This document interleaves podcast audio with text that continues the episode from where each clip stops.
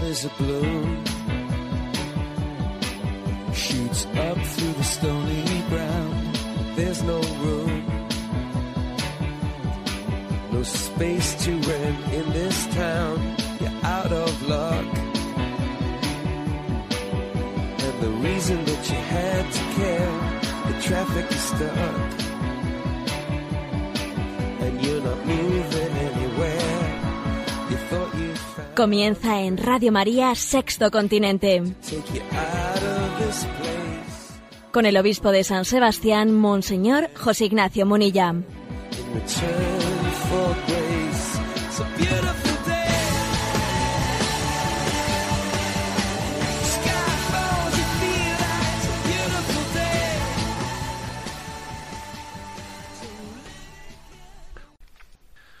Un saludo a todos los oyentes de Radio María.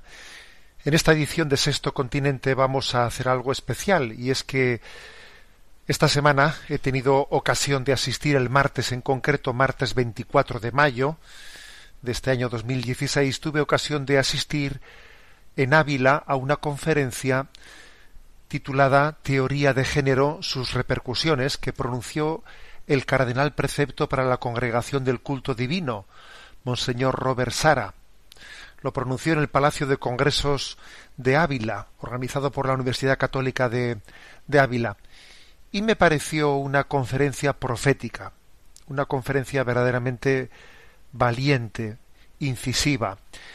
Quizás algunos de vosotros conozcáis al cardenal Sara, como digo, cardenal precepto para la Congregación del Culto Divino, por un libro que se ha publicado, un libro entrevista, que tiene como título en español Dios o nada, que está publicado en la editorial Palabra, un libro magnífico.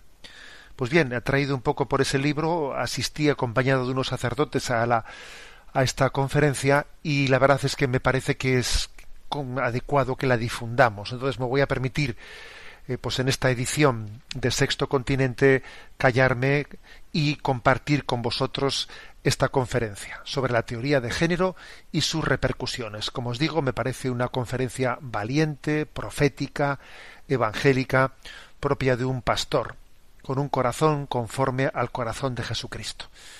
Me callo y dejamos al cardenal Sara que nos hable sobre este tema de tanta actualidad, sobre la teoría de género.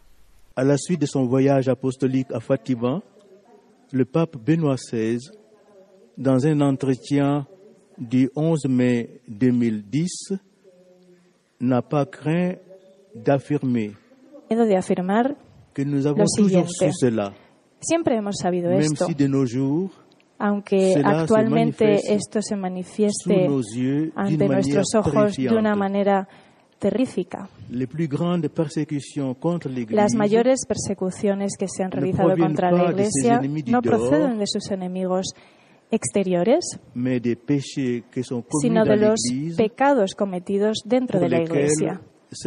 Por eso la Iglesia tiene una necesidad urgente de realizar penitencia para purificarse. Obviamente estos pecados se cometen dentro de la Iglesia y son el silencio, el compromiso o la aceptación y por tanto la desidia de aquellos que no luchan contra estas teorías de género. Las familias cristianas sufren todos los días ataques en todo el mundo. Como vamos a ver, la ideología del género la apoyan, promueven y practican la Organización Mundial de la Salud, que depende de la Organización de las Naciones Unidas y numerosas instituciones educativas y sanitarias que tienen su sede en los estados occidentales, en Norteamérica, Europa Occidental, Australia y Nueva Zelanda. Tout pays qui refuse d'adhérer à Todos los países que rechazan adherirse a esta est ideología generalmente son sancionados. Por ejemplo, me estoy refiriendo a los estados débiles y pobres que son penalizados en la recepción de las ayudas al desarrollo, ya que estas ayudas al desarrollo están condicionadas a la aceptación por parte de estos países de esta ideología de género.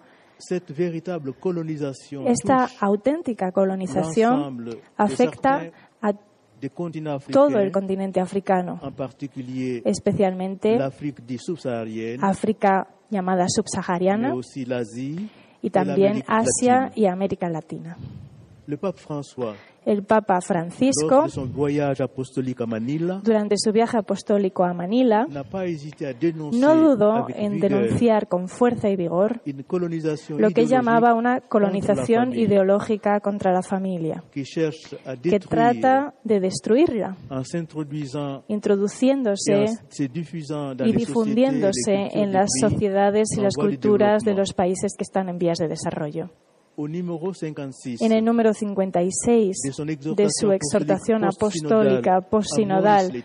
Amoris Leticia, critica con contundencia la ideología mortífera del género que niega la diferencia y la reciprocidad natural entre un hombre y una mujer. Deja entrever una sociedad sin diferencia de sexo y socava la base antropológica de la familia. Esta ideología provoca la existencia de proyectos educativos y orientaciones legislativas que fomentan la creación de una identidad personal y una identidad afectiva de la diversité biologique entre cortadas radicalmente de la diversidad biológica que existe entre el masculino y el femenino. Le cardinal Arinze, El cardenal Francis Arinze comentaba estas palabras del Papa Francisco y dijo lo siguiente. Los medios de comunicación tienen la costumbre de desfigurar, de secularizar e incluso comercializar el matrimonio y la familia. Esto resulta muy evidente en aquellos programas que están llenos de erotismo y pornografía, que además están destinados también a los niños. En muchos países occidentales, desde la educación infantil, los niños reciben una reeducación, es decir, se les manipula y se contamina su conciencia con la ideología del género. En algunos países, las familias ni siquiera tienen la opción de elegir. Ainsi, en 2006, Por ejemplo, en 2006, en Alemania, se quiso obligar a una familia cristiana protestante con ocho hijos a participar en experimentos bastante chocantes bajo eh, la égida de la educación sexual. Sus padres decidieron no mandar a sus hijos al colegio, a esas clases, y fueron condenados a una pena de cárcel. Yo mismo, en mi libro titulado Dios o nada, he denunciado con contundencia la teoría del género como un ataque frontal contra la familia y su voluntad de destruirla, insistiendo en su aspecto especialmente deletéreo para los países africanos, que están sometidos a un nuevo colonialismo por parte de los países occidentales o directamente o bien a través de organizaciones internacionales que están totalmente dominadas por estos países sin vergüenza ninguna. ¿Cuál es la génesis de la ideología del género? El género, lo que se dice gender en inglés, tiene su origen en el campo de las ciencias humanas, de las humanidades, de inspiración freudiana. Fue un término acuñado en 1955 1955 en Estados Unidos. John Money, psiquiatra de Harvard, se enfrentaba a casos de hermafrodismo e introdujo el concepto de función de género, gender role en inglés, que definió de la manera siguiente. Género son todas las cosas que dice o hace una persona para mostrarse como poseedor de un estado, de un estatus de hombre o de mujer. Si nos atenemos a esta definición, esta nueva noción de función social como fuente de la identidad sexual, contenía el germen de todo proyecto ideológico del género, como hemos visto que se desplegó o que se eh, desarrolló en las siguientes décadas. 35 ans plus tard, 35 años después, les années 1990, ya en los años 90 del pasado siglo, Judith Butler, líder de la revolución del género, declara que las palabras sexo y género no son sustantivos, sino verbos. Esto quiere decir que un individuo, hombre o mujer, se convierte en aquello que decide decir y affirme donc Por tanto, Judith Butler afirma que ser hombre o mujer pas chose no que es lo que somos, mais chose que sino lo que hacemos. A continuación voy a hablar de los motivos espirituales de una batalla. La théorie aberrante. La teoría aberrante y delirante del género que se presenta, y esto ya es el colmo, una teoría que se presenta como científica, en realidad consiste en una superchería super, eh, pseudocientífica. Perdón. Tiene sus raíces en un humus o un mantillo, un terreno que se puede de calificar de especialmente turbio y a propósito del cual no dudo en decir que veo que tiene dentro la mano del propio diablo.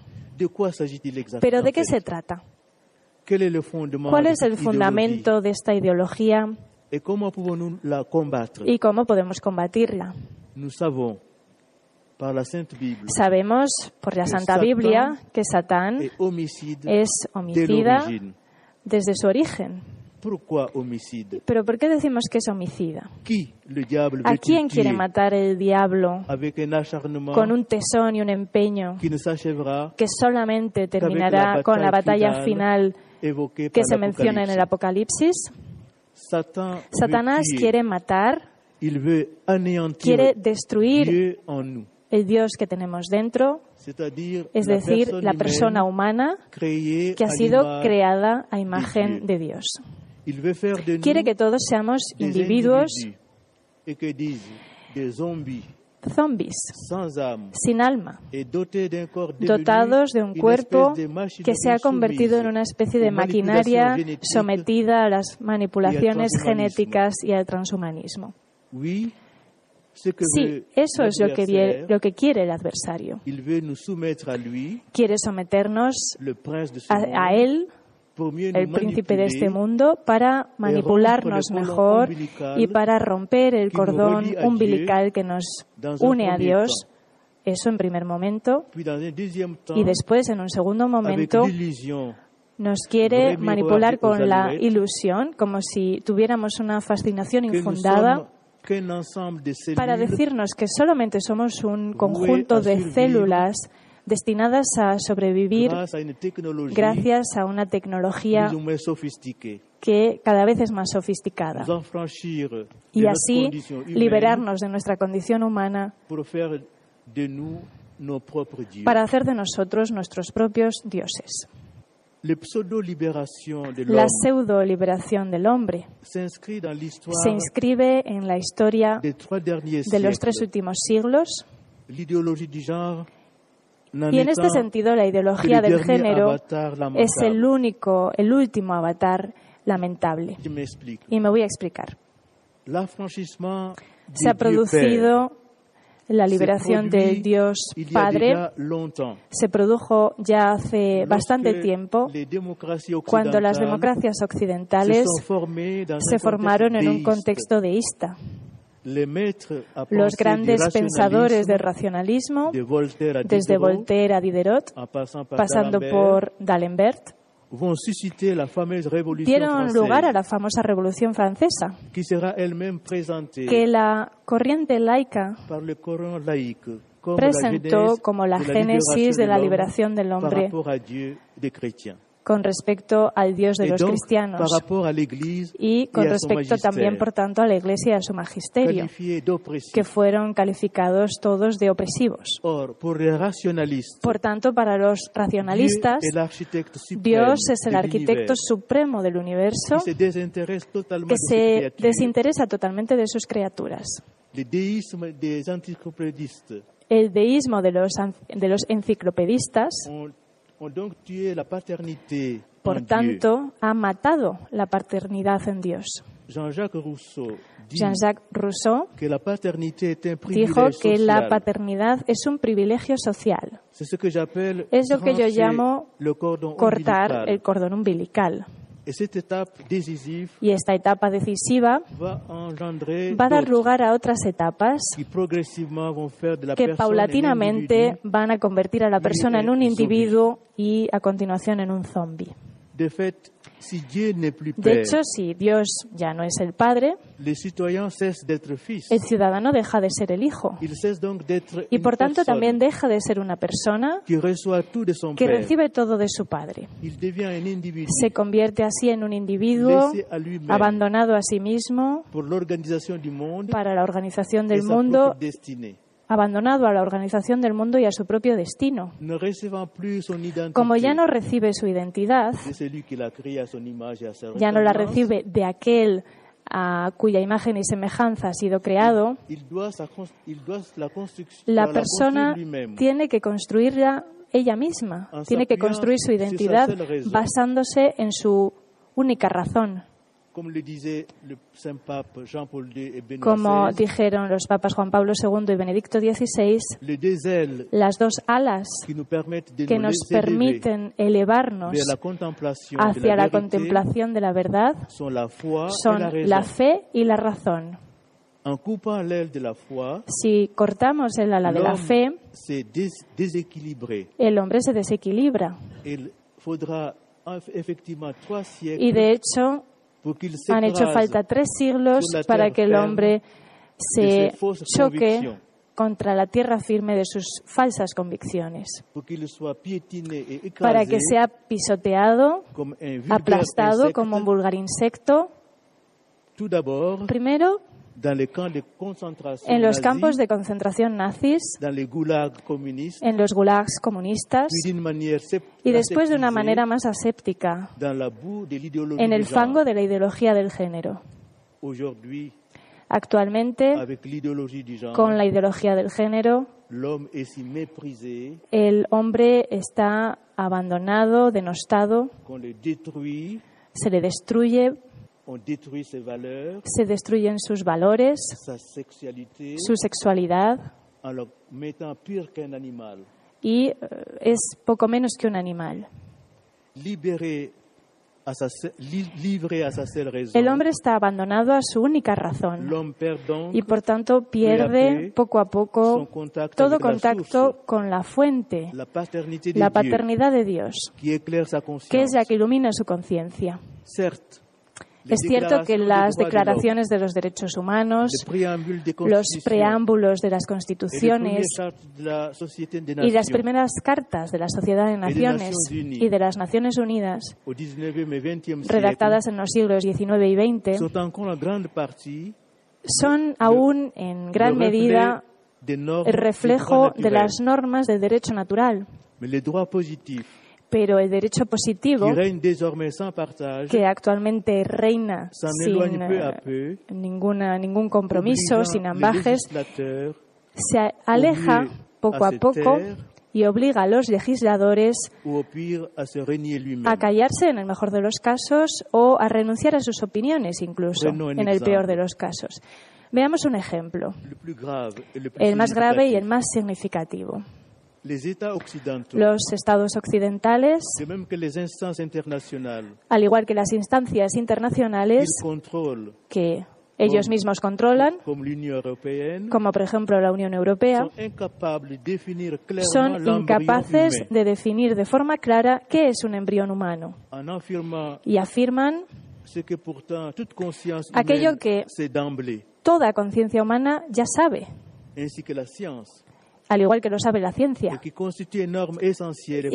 constituye una norma esencial y fundamental del derecho natural. Es decir, que desde el momento de su concepción, el embrión humano es un ser humano que consecuentemente tiene un derecho imprescriptible y absoluto a la vida. Entonces, para evitar contradecir el pseudo derecho al aborto y atraer para sí la ira de la casta mediático-política dominante, los legisladores eligen la opción de andarse por las ramas, si me permiten utilizar esta expresión un poco trivial, o bien se callan completamente y como si fueran un Poncio Pilatos contemporáneo, rechazan pronunciarse, como ya digo que lo hace la Unión Europea, que deja que cada uno de sus Estados miembros se encargue de regular esta cuestión. Así que se esfuerza por encontrar una expresión susceptible de no atraer la ira de nadie, de no enfadar a nadie. Y es entonces cuando aparece esta definición que cuanto menos es enrevesada. Esta de definición que la Comisión Consultiva Nacional de Ética Francesa se inventó en el año 1984. 1984. en disant Y cito, el embrión es una persona humana potencial. Fin de cita. Hay que entender el término potencial, obviamente, como sinónimo de en proyecto y por tanto que aún no, es, no existe. Esto es una constatación de que la muerte de la ontología ha pasado por esto. Y por tanto, como resultado del divorcio que se ha producido entre el individuo y la persona, Occidente y tras Occidente el resto del mundo, favorecido sobre, sobre todo por la colonización y después la dominación económico-financiera de los países en vías de desarrollo, el mundo entero, como digo, se ha hundido en el individualismo y las ideologías. La historia nos muestra ampliamente que el deísmo ha desencadenado un proceso que ha conducido a la civilización occidental, es decir, la civilización judeocristiana, de la mort de Dieu de la muerte de Dios y del nihilismo del siglo XIX la a la muerte del propio hombre.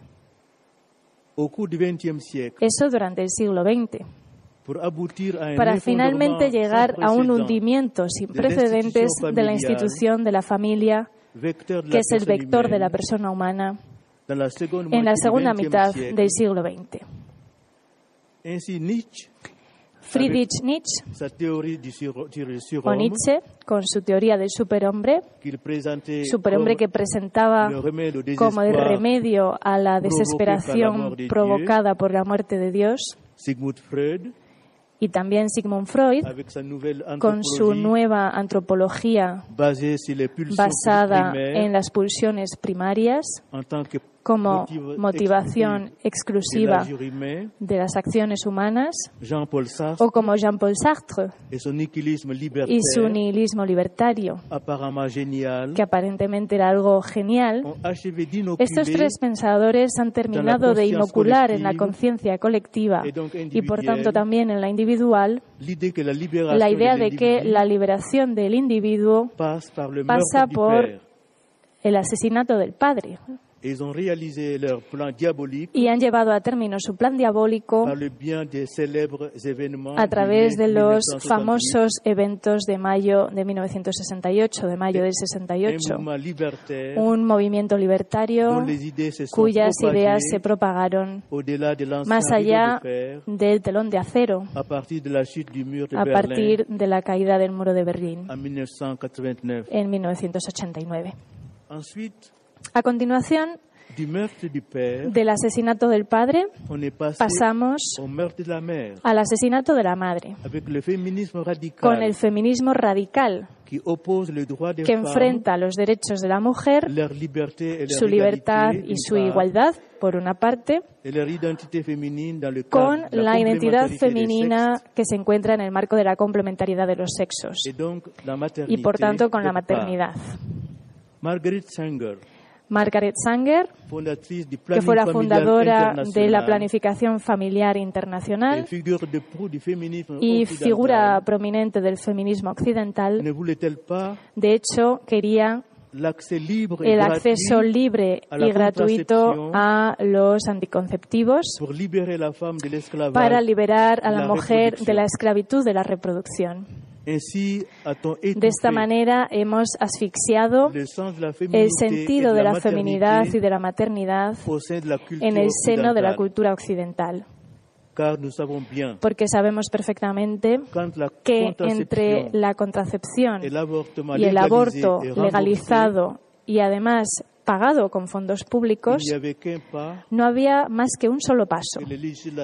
Y este paso los legisladores se apresuraron a franquearlo en, entre las décadas de 1970 y 1990. A finales del siglo XX, el padre, la madre, el esposo, el hijo, la hija, todos y cada uno de ellos habían perdido su estatus. Su estatus que por tanto se les debía, que sin embargo se les debía en una sociedad digna de tal nombre. La familia estaba quebrantada en sus cimientos.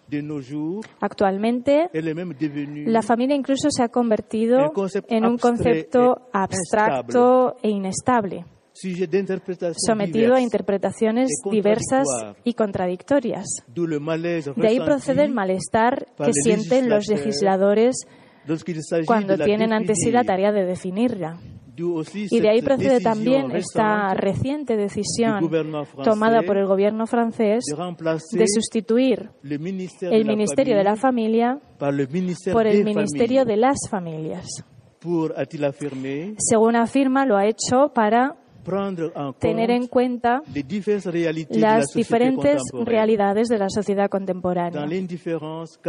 Ante la indiferencia casi generalizada de la opinión pública y con la aprobación eh, ruidosa y clamorosa del entorno político mediático dominante.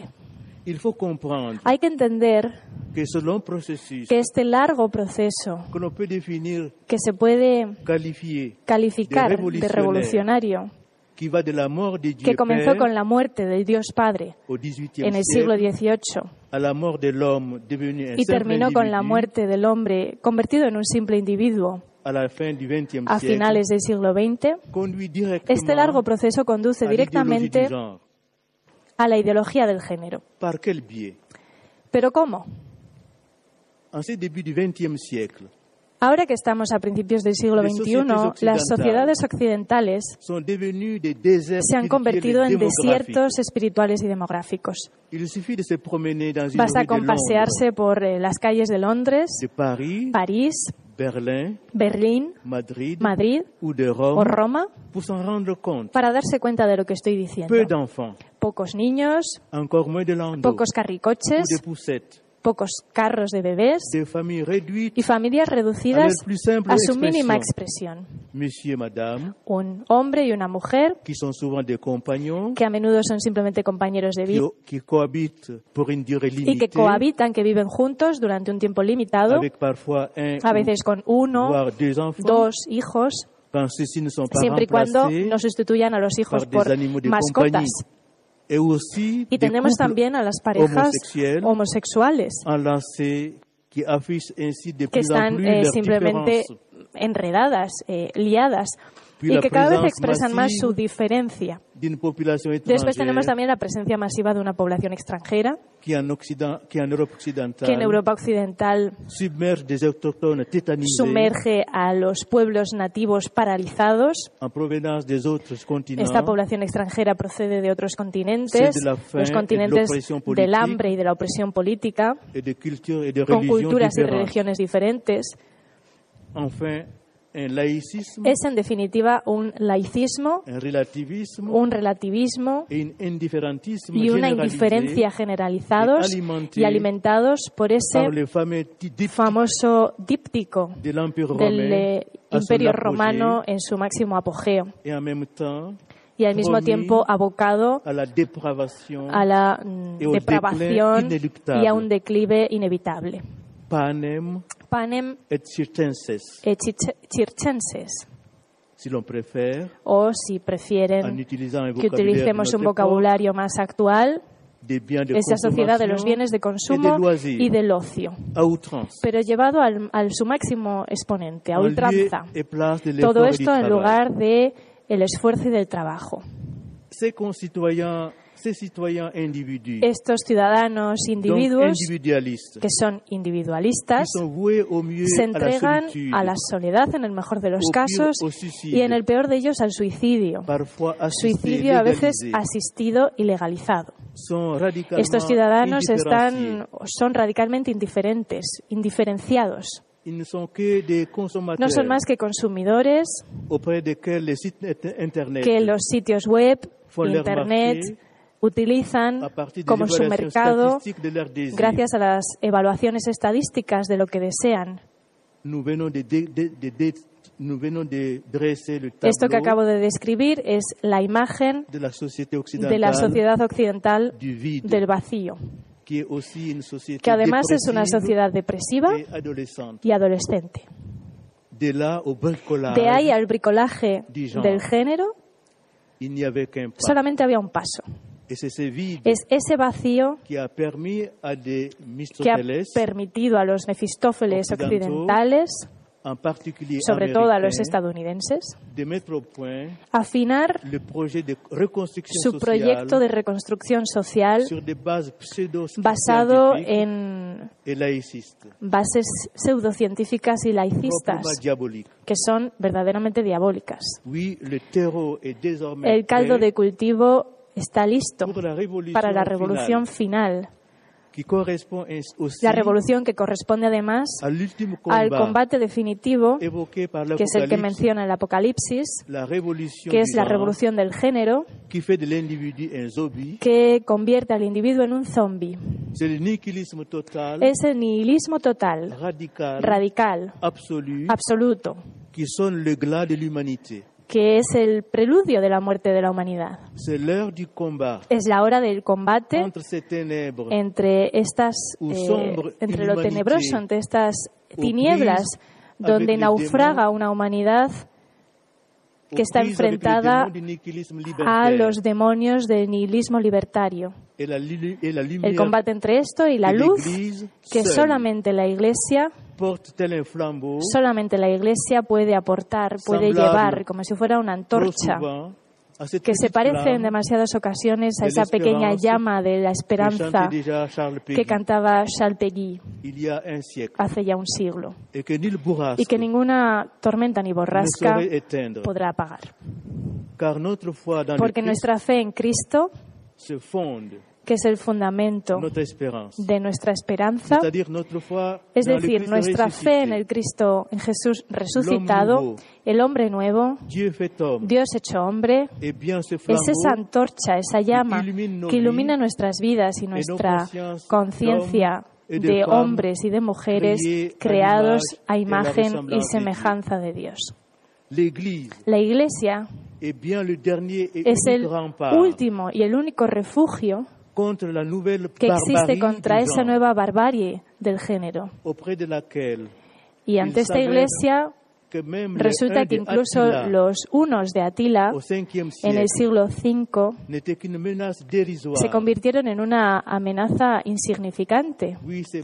Estos bárbaros que en el crepúsculo del imperio que se había convertido ya en cristiano, el Papa León I consiguió detenerlos en las puertas de Roma gracias a su persuasión. Y esos bárbaros supieron detener ahí su acción maléfica.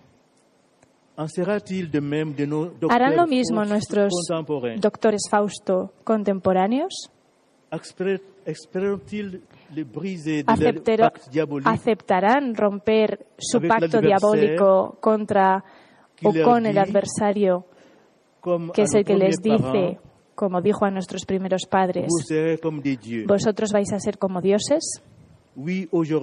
Sí, en la actualidad la Iglesia es el único y el último refugio contra esta nueva barbarie.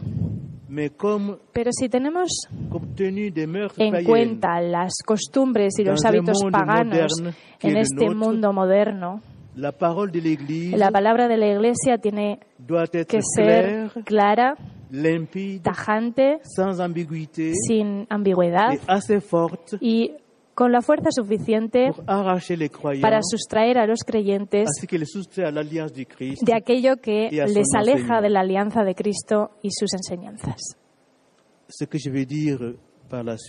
A continuación,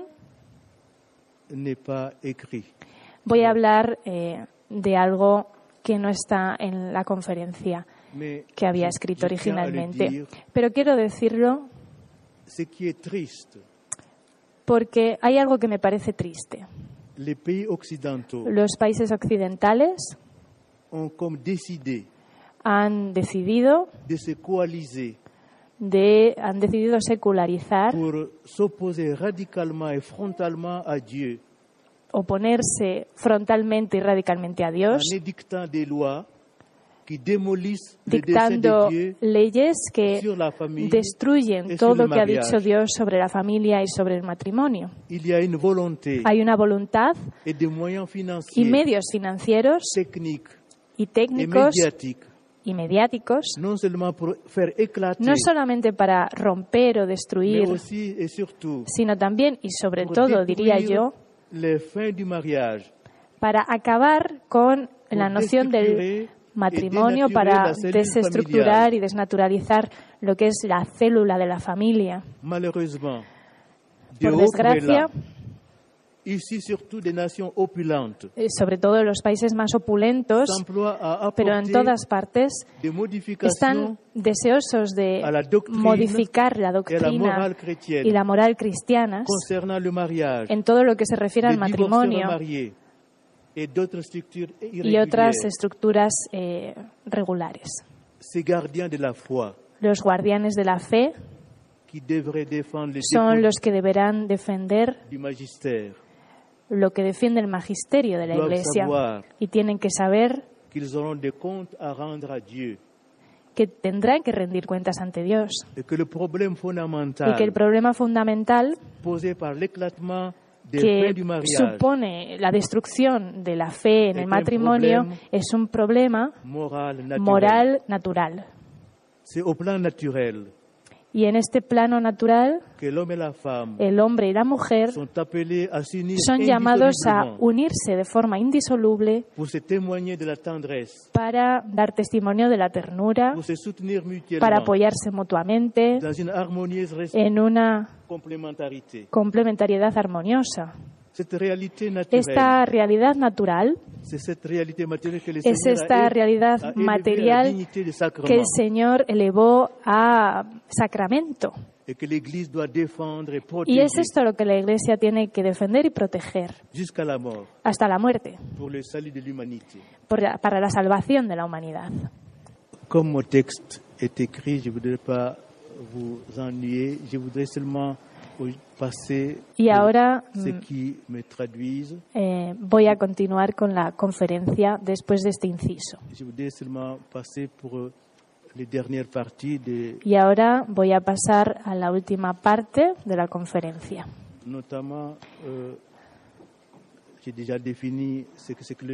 Euh, porque como ya he definido lo que es el género, voy a saltarme esa parte. También voy a hablar, voy a saltarme el vocabulario de la deconstrucción. Antes hablábamos de antes hablamos del esposo, del marido, de la mujer, de la esposa. Ahora, sin embargo, se habla de compañeros. Antes se hablaba de la maternidad. Pero ahora hablamos del derecho de la mujer a disponer de su cuerpo libremente. Antes hablábamos de la familia. Y ahora hablamos de familias en plural o la familia en todas sus formas, etcétera. ¿Esto qué es? Una destrucción del vocabulario. Y los medios de comunicación de masas nos meten, nos quieren introducir en este nuevo vocabulario. También me voy a saltar la parte de la difusión de la ideología del género en los estados con todos los medios que dichos estados utilizan para ello. Y también en, en cuanto a las organizaciones internacionales. Voy a pasar a lo que yo llamo la dictadura. A través de la subversión ideológica y de la sumisión ideológica. Según la ideología del género, la, familia se ha convertido en un lugar donde se negocia el poder. Ya no es la célula básica de la sociedad. Y ni mucho menos es un lugar de amor ni de comunión interpersonal. La familia decían los teóricos del género, era una fuente de desigualdad. Y por eso hay que cambiar las relaciones de poder entre los hombres y las mujeres, entre los niños y las niñas, y hay que hacerlo desde la enseñanza primaria. Sabemos que en bastantes países occidentales estos objetivos se han convertido en hechos, en una realidad. Por ejemplo, en Francia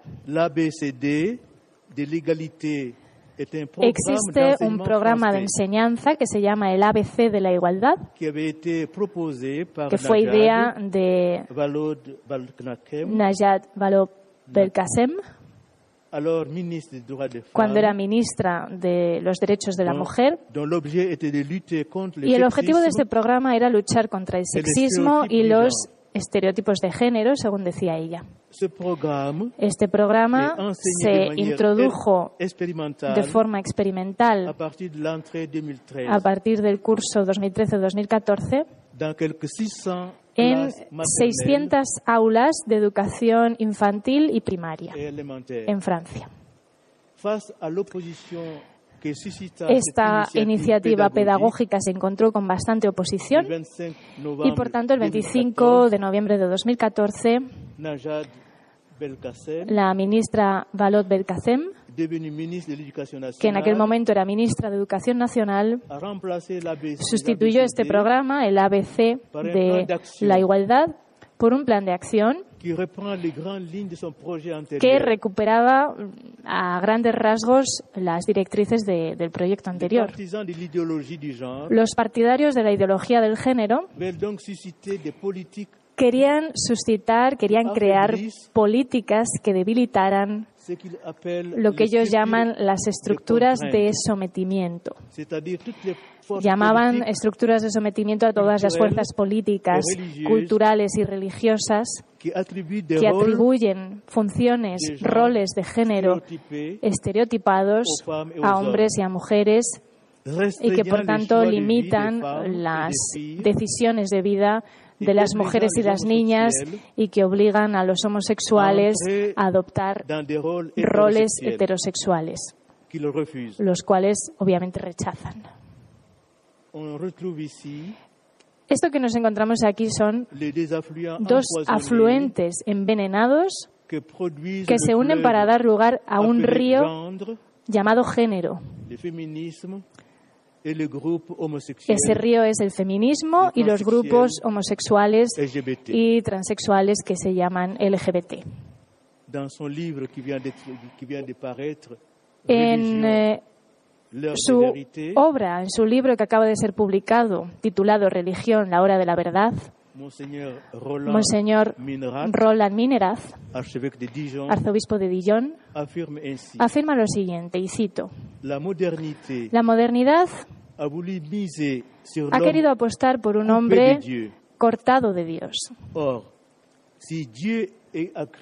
Y si Dios ha creado el mundo y los seres humanos, ha imprimido en ellos un orden procedente de su sabiduría y de su razón. Es decir, un orden inteligible para nosotros, comprensible para nosotros. O lo voy a explicar con otras palabras. La ideología del género hunde sus raíces en el relativismo, según el cual todo es posible y todo es aceptable. Benedicto XVI y a continuación el Papa Francisco han declarado que nuestras sociedades se orientan hacia una dictadura del relativismo que solamente reconoce el propio ego y sus propios deseos esta ideología que ha penetrado en todas las capas de la sociedad se inmiscuye dentro de la Iglesia desde el exterior, pero también desde dentro, también desde el interior. El arzobispo emérito de Chicago, fallecido en abril de 2015, el cardenal, cardenal Francis George, declaró el 12 de noviembre de 2012 que si bien él pensaba que él iba a morir en su propio lecho, en su propia cama, lo cual resultó ser cierto, era bastante previsible que su sucesor falleciese en la cárcel. Y que el sucesor de su sucesor bien podría morir siendo mártir en una plaza pública por haber, por ejemplo, denunciado la decadencia de una sociedad, esforzándose por reconstruir de forma paciente la civilización, exactamente como ha hecho la Iglesia en multitud de ocasiones en la historia de la humanidad. Por tanto, existen grupos de presión, lo que se llaman lobbies, que quieren imponer la ideología del género y del relativismo moral. Y si la familia está en peligro, también está en peligro la sociedad. Y también la fe. De hecho, los obispos y también los sacerdotes, que son quienes eh, cooperan con ellos, están llamados a defender la santidad del matrimonio y de la familia. Si no cumplen con su misión, nuestro futuro, el futuro de la humanidad, corren grave peligro, porque la fe siempre está amenazada por dos frentes. O está amenazada por la voluntad de modificar esa doctrina inmutable, o está amenazada porque se da un mal ejemplo. Actualmente somos testigos especialmente del combate que se está librando, un combate frontal y violento entre el espíritu del mundo y el Espíritu Santo. Y voy a explicar en qué consiste esto. En los orígenes de la Iglesia, por ejemplo, en la época en Roma, sabemos que San Pablo, y lo verán si leen la epístola a los Romanos capítulo 1, sabemos por San Pablo, por tanto, que el contexto cultural era bastante similar al contexto cultural que estamos viviendo actualmente, con la banalización del adulterio, la poligamia, la homosexualidad, el aborto. Los cristianos de esta época, de aquella época, no aceptaron eh, ningún compromiso, sino que se mantuvieron fieles al Evangelio. Incluso aunque su testimonio fuera a contracorriente de la cultura dominante.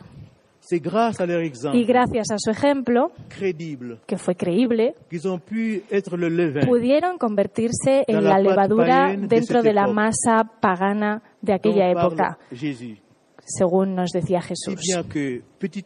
De forma que poco a poco se produjo una conversión de pueblos enteros. Y de esa manera Europa se volvió cristiana. Y se produjo el florecimiento de una civilización marcada por el cristianismo en la, en la cual el matrimonio, especialmente la dignidad de la mujer, la familia, el respeto por los niños desde su concepción, se pusieron de relieve.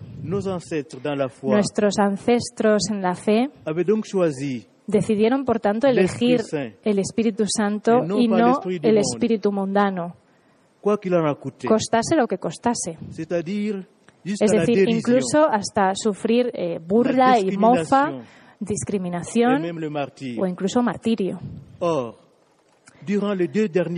Sin embargo, durante los dos últimos sínodos sobre la familia, celebrados en 2014 y 2015, en un contexto social y cultural, como digo, muy similar al que había en la Roma antigua, por lo menos en Occidente, es decir, caracterizado por la banalización y la legalización del divorcio por consentimiento mutuo, la unión civil temporal o las parejas de hecho, la anticoncepción, el aborto, la manipulación genética, la fecundación in vitro, que suponen la masacre de fetos considerados indeseables, la legalización del matrimonio homosexual.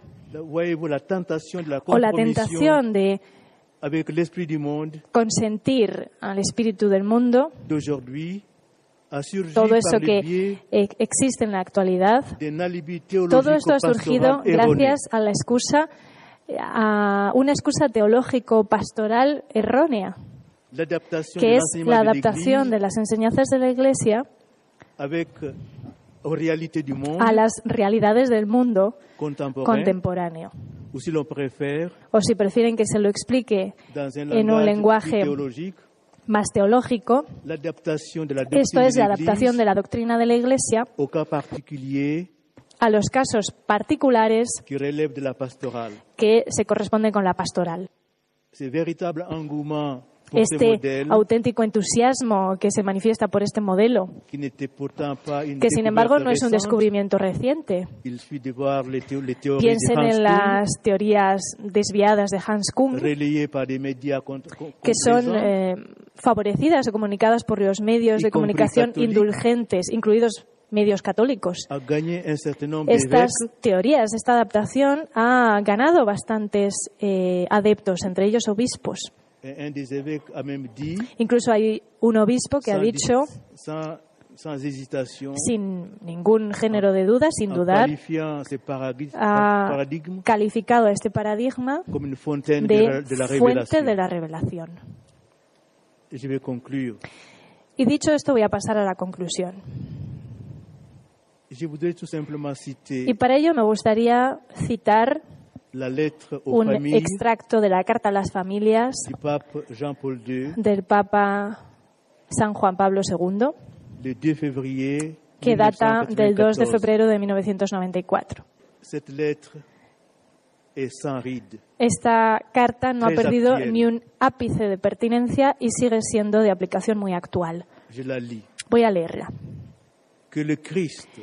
Que Cristo, que es el mismo que era ayer y que es hoy y que lo será por siempre, esté con nosotros. Mientras nosotros flexionamos las rodillas ante el Padre, del cual proceden toda paternidad, toda maternidad y toda familia humana, y con las palabras de la oración que Jesucristo dirigió a su Padre y que nos enseñó y que nos sigue dando, gracias a ella, una vez más el testimonio del amor con el cual nos ama hasta el fin con la potencia de su verdad. Hablo al hombre actual para que entienda la grandeza de los bienes de los bienes que son el matrimonio, la familia y la vida. y que entienda el gran peligro que constituye el rechazo a respetar estas realidades y la falta de consideración por los valores supremos que fundamentan la familia y la dignidad del ser humano. Que el Señor Jesús nos revele todo esto con la potencia y la sabiduría de la cruz para que la humanidad no ceda ante la tentación del padre de la mentira, que la empuja constantemente a embarcarse en caminos anchos y despejados, a tomar esos caminos que aparentemente son fáciles y agradables, pero que en realidad están sembrados de trampas y de peligros. Que nos enseñe siempre a seguir aquel que es el camino, la, verdad y la vida. San Juan Pablo II ha dicho en varias ocasiones, dijo en varias ocasiones, que el futuro de la humanidad pasa por la familia. Sí, si la batalla final, entre Dios y el reino de Satán pasa por el matrimonio y la familia, tenemos que tomar conciencia urgentemente de que estamos ya en el centro de, esta batalla espiritual, de la cual depende el futuro de nuestras sociedades humanas. Y sabemos que la familia, que se fundamenta en el matrimonio del amor, el matrimonio monógamo, el matrimonio libre, fiel, eh, indisoluble, es esa célula básica. Nuestras familias cristianas son como esos, esas múltiples celdas de cera de los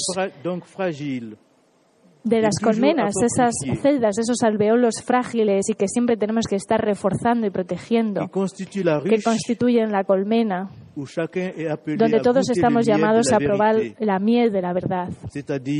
Esa miel que son las palabras salvíficas del Señor Jesús y de su esposa, la Santa Iglesia. Y en este año jubilar de la misericordia, tenemos que poder encontrar refugio, al igual que María, la, madre del Redentor y nuestra madre.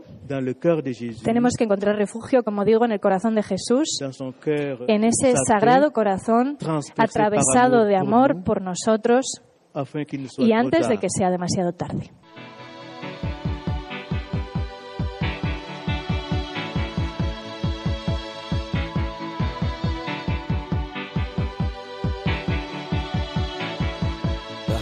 is a balloon stony ground. There's no room, no space to rent in this town. You're out of luck, and the reason that you had to care, the traffic is stuck, and you're not moving